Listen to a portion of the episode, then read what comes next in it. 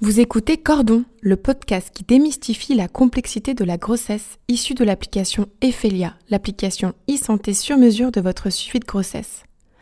À travers des témoignages de professionnels de la santé, la maternité et la paternité sont abordées sans tabou, en y intégrant les défis actuels comme l'écologie ainsi que les sources d'inquiétude comme les pathologies de la grossesse. Son objectif? Vous rassurer toutes et tous grâce à des échanges d'experts et vous apporter, quelles que soient vos interrogations, les clés et réponses pour bien vivre cette incroyable aventure. Alors inspirez, expirez et écoutez Cordon. Positif, positif, positif. Je suis enceinte Allez, on y va, on y va, on y va, on y va, on y va, on y va, Vous avez pris combien de kilos depuis le début de la grossesse? Je voulais aussi vous parler du risque de déféquer au moment des poussées. C'est comme une gastro qui dure 9 mois. Il faut chercher une profession pour être proche des gens, pour les aider. Allez, on continue, on continue, on continue, on continue. C'est un garçon. Bonjour à toutes et à tous et bienvenue dans un nouvel épisode de notre podcast dédié à la santé des mamans. Métier de l'ombre au premier plan dans le suivi médical des femmes enceintes, secteur assez peu connu du grand public, feuille remplie de chiffres parfois complexes à comprendre, nous allons parler biologie aujourd'hui avec le docteur Marie-Jeanne Blanc-Galibi, biologiste diplômée de la faculté de pharmacie de Nantes. Bonjour Marie. Bonjour. Merci d'avoir accepté notre invitation afin de décrypter ce qu'il se passe dans les coulisses d'un laboratoire. Alors, passionnée des sciences de la vie et de tous les écosystèmes qui la composent, chercheurs, spécialistes des expérimentations, relevant des données, effectuant des recherches approfondies, observant et analysant des organismes, vous faites un métier dont le but est de faire avancer la science. Pouvez-vous nous en parler? J'exerce un métier passionnant. Pourquoi? Parce qu'il est toujours en mouvement. Il existe toujours de nouvelles analyses qui visent à améliorer le diagnostic des maladies. Et en plus, il y a un contact avec les patients et ça, c'est pas négligeable. Qu'on imagine, euh, c'est vrai, euh, pas toujours, parce qu'au cours d'une grossesse notamment, nombreuses seront les interactions de la maman, de la femme enceinte, avec un laboratoire. Pouvez-vous nous expliquer un petit peu dans quelle situation? Dans beaucoup de situations.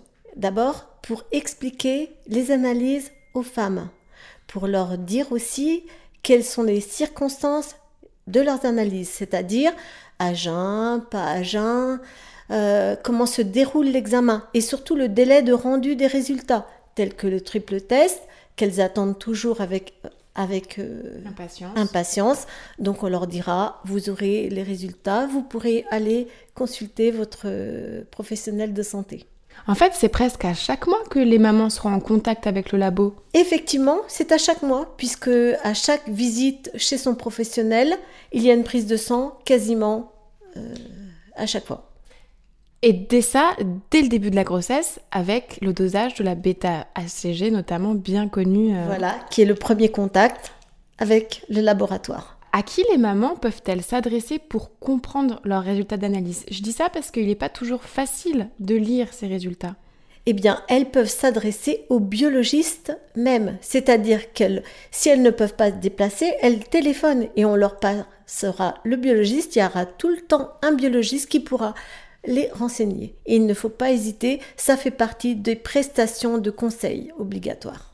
Est-ce que vous pouvez nous euh, raconter juste euh, en deux mots quelques examens de routine, ce à quoi elles peuvent s'attendre par exemple? Alors les examens de routine, elles les connaissent très bien puisque c'est d'abord l'albumine, le sucre, ensuite la toxoplasmose, la toxoplasmose, la rubéole, le cytomégalovirus, une simple numération formule sanguine pour savoir si elles sont anémiées, un examen ECBU qui est la recherche d'infection urinaire par exemple. Et tout ça, c'est des choses qu'on peut demander euh, à, son, euh, à son analyse pour comprendre euh, les Bien résultats. sûr, bien sûr, effectivement. Ça, c'est important de le savoir. Vous effectuez aujourd'hui dans votre laboratoire des tests PCR et sérologiques pour la Covid-19. Alors, quelle est la différence entre ces deux tests? Alors, c'est euh, deux tests différents.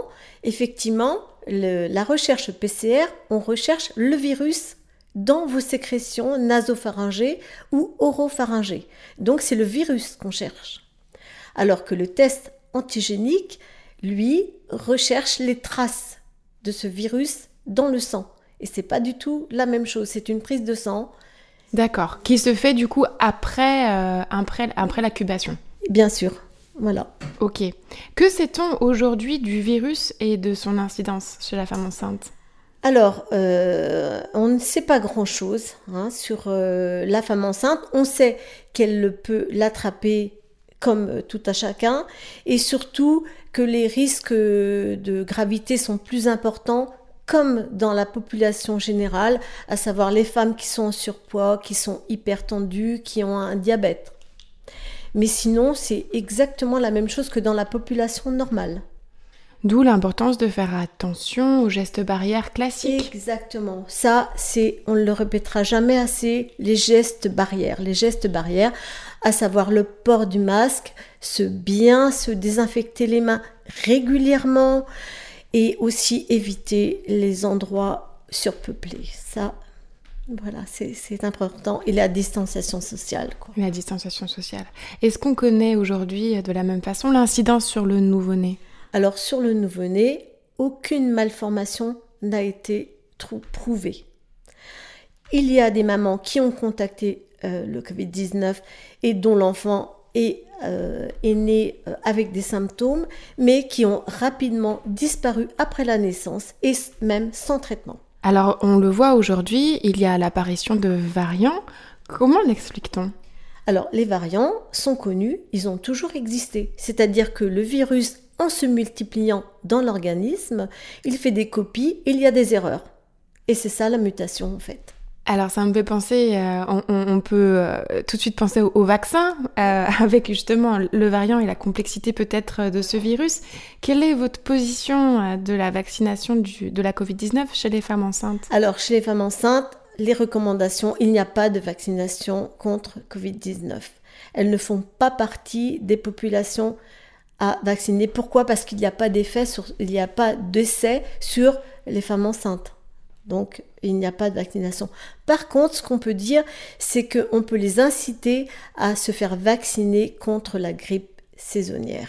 Et justement, en France, il y a une prolongation de cette période vaccinale qui s'étend jusqu'au 28 février. Euh, donc, euh, on comprend pour, euh, que pour vivre une grossesse finalement le plus sereinement possible dans ce contexte le- de vague épidémique, le plus en sécurité, c'est de, se protéger. c'est de se protéger. Et puis aussi, je dirais moi, euh, faire confiance à son professionnel de santé, se mettre un peu dans sa bulle, hein, euh, éviter d'être contaminé et ne pas écouter trop les médias. euh, qui sont quand même, euh, c'est quand même assez anxiogène, donc se mettre vraiment à l'écart. de- Oui, je vois ce que vous voulez dire. voilà. Mais par contre, faire confiance en son professionnel qui saura guider euh, au moindre doute sur ces interrogations. Et ne pas hésiter à le consulter ou à essayer de le joindre en cas de le- symptômes. Exactement, ne pas hésiter à le joindre. Euh, il y a toute une équipe autour d'elle et il faut les solliciter. Marie, j'ai euh, une dernière question pour vous euh, que je pose à tous mes invités. Notre podcast s'appelle Cordon. Quelle en serait la définition pour vous? Euh, bah, cordon, la mère et l'enfant déjà, et puis cordon, euh, tous les professionnels de santé entre eux, parce qu'ils sont unis en fait. Donc que ce soit la sage-femme, le médecin traitant, l'infirmière aussi, euh, et tous les autres que je connais moins, puisque je n'ai moins, mais tous les autres. hein. Donc le cordon pour moi c'est ça, c'est la femme au milieu et gravite autour d'elle tous les professionnels dont elle aura besoin en fait. Merci Marie d'être venue nous parler de ce sujet. Merci à vous, Et à bientôt. à bientôt. Et merci à vous de nous avoir écoutés. N'hésitez pas à partager ce podcast, à en parler autour de vous et à lui donner plein d'étoiles afin de l'aider à trouver le chemin des mamans et des couples qui se posent mille et une questions sur la maternité et la paternité. Et rendez-vous sur l'application Ephelia à télécharger depuis votre Play ou Apple Store pour vivre une grossesse sereine et en sécurité. À très vite et prenez soin de vous.